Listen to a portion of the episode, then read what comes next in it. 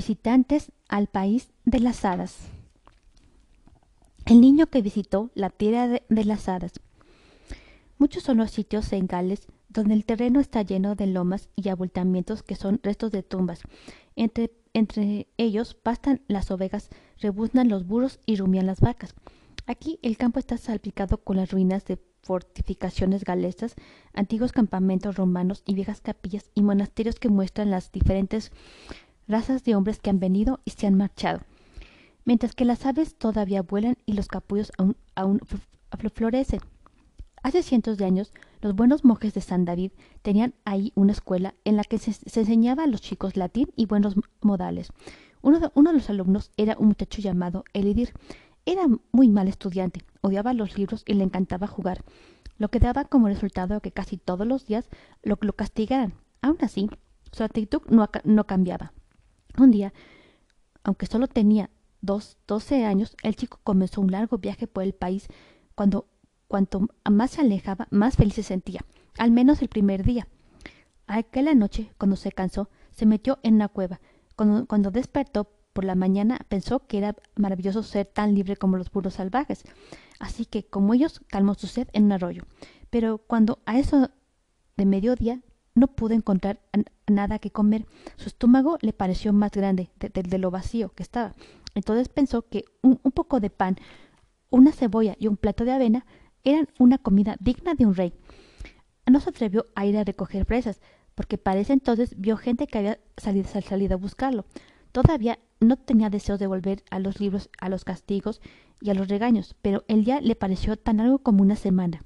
Se alegró cuando por fin el sol se, ocultó y vino la oscuridad en la cueva su cama no era más, suave. Cuando volvió a amanecer, todavía se debatía entre si, debía quedarse y morir de hambre o volver, o volver y recibir un regaño por partida doble, uno de su padre y, otro de los monjes. Finalmente llegó a una dura conclusión. Comenzó a regresar para enfrentarse a, las dos palizas en lugar de a una sola a muerte por inanición. Sin embargo, no, no, no, tuvo que volver a casa porque en la entrada de la cueva se encontró con dos elfos que le dieron un mensaje. Ven con nosotros a una, a una tierra en la que abunda la diversión, el juego y las, y las cosas buenas para comer. De inmediato el hambre lo abandonó. Todos sus temores o deseos de volver a casa o arriesgarse a, a volver a la escuela y recibir una paliza desaparecieron también. Los tres se metieron por un oscuro pasadizo, pero pronto salieron a un hermoso país en el que las aves cantaban y las plantas estaban en flor. Y por todas partes se oían los gritos y las risas de la buena gente que jugaba. las, cosas jamás le parecieron tan maravillosas.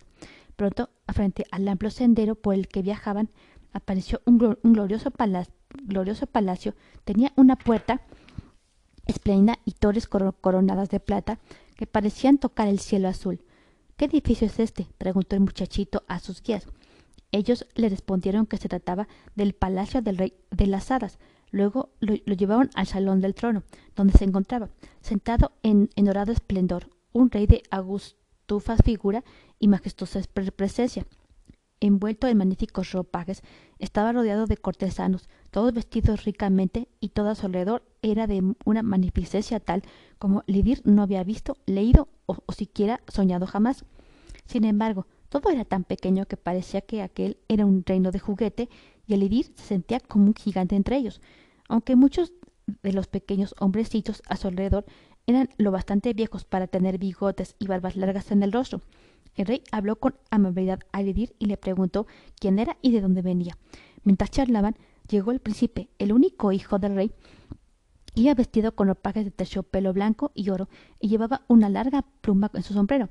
De la manera más amable tomó la mano de Ledir y le dijo Me alegra conocerte. Ven, vamos a jugar. Aquello era precisamente a las que Ledir quería oír. Jugaron con pelotas doradas y, y montaron diminutos caballos con sillas y bridas de plata, pero aquellos animales no eran más grandes que perros pequeños o galgos. Nunca pusieron carne en la mesa, pero había suficiente leche, Nunca le, le dijeron mentiras ni usaron malas palabras. Con frecuencia hablaban de los hombres mortales, pero solo para despreciarlos. Para los elfos, los, los, los, seres humanos jamás estaban satisfechos ni felices hace mucho tiempo, aunque tuvieran lo, lo que deseaban. Todo en aquella parte del país de las hadas era encantador, pero siempre estaba nublado. Jamás se veía el sol, ni las estrellas o la luna. A los hombrecillos no parecía, no parecía molestarles y se divertían todos los días. Siempre estaban jugando, y a eso a, Elidir le, le parecía perfecto. Sin embargo, llegó el momento en que se cansó incluso de los juegos y comenzó a sentir nostalgia. Quería ver a su madre, así que le pidió al rey que le permitiera visitar su antiguo hogar. Prometió solemnemente volver, a, volver después de unas horas. Su Majestad le dio permiso, pero le indicó que no debía llevar nada consigo que fuera del país de las hadas y que se marchara solo con la ropa que llevaba puesta. Los dos mismos servos que lo habían llevado hasta allí fueron elegidos para llevarlo de regreso. Cuando lo guiaron otra vez hasta el otro lado del, del pasadizo, a la luz del sol, lo hicieron invisible para que pudiera llegar hasta la cabaña de su madre. Ella ella quedó encantada de que ningún lobo lo hubiera hecho pedazos o que ningún toro salvaje lo hubiera arrojado por un precipicio.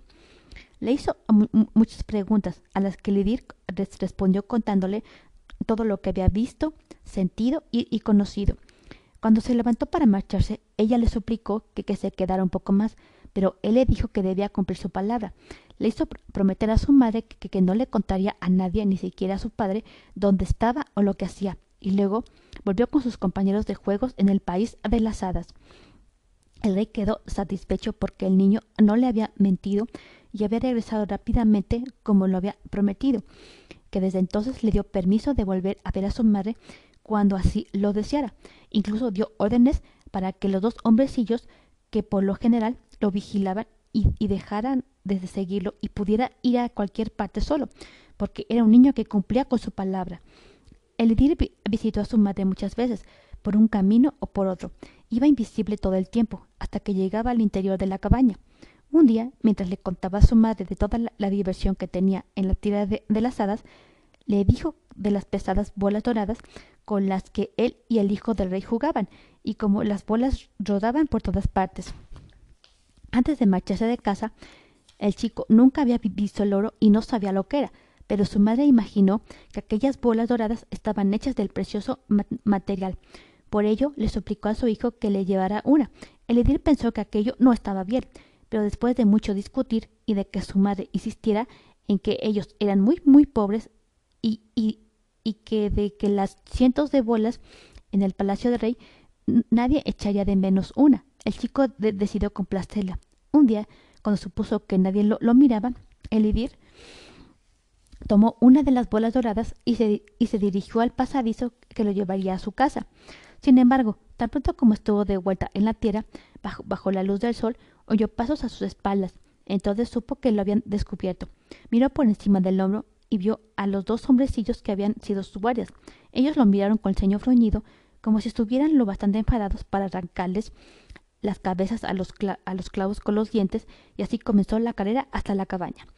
Como como el niño tenía las piernas el doble de largas que los hombrecillos, llegó primero a la puerta de la cabaña. Pensó que ahí estaría seguro, pero al abrir la puerta tropezó sobre el umbral de cobre y la bola de oro rodó de su mano por el piso de duras baldosas casi hasta llegar a la pared. Ahí se detuvo prácticamente a los pies de su madre, que se quedó con la, con la boca abierta al ver aquella, aquella pelota de brillante oro, mientras el niño todavía estaba tirado en el suelo y antes de que pudiera levantarse, uno de los hombrecillos saltó sobre él y entró en la habitación y sacó debajo de las enaguas de la madre de Lidir la bola de oro. Los servos escupieron al niño y le gritaron traidor, villano, ladrón, falso amigo, zorro, rata, lobo y otras malas palabras. Después se dieron la vuelta y desaparecieron a toda velocidad. Aunque Lidir era un muchacho travieso, marullero y, perezoso al que no, le gustaban los libros y siempre le había gustado decir la verdad, se sentía muy triste por haber roto su palabra de honor. Por eso, casi enloquecido de pena y vergüenza por lo que había hecho, y aguijoneando por, la voz de, su conciencia, volvió al campo a, tratar de, encontrar la cueva en la que había dormido. Quería volver ante el rey de las hadas y pedirle perdón, incluso si su majestad jamás le, permitiera visitar sus tierras otra vez. Sin embargo, aunque con frecuencia iba a buscarla y, pasaba días enteros tratando de encontrar la, apertura en el eh, la apertura en, las colinas, jamás pudo descubrirla.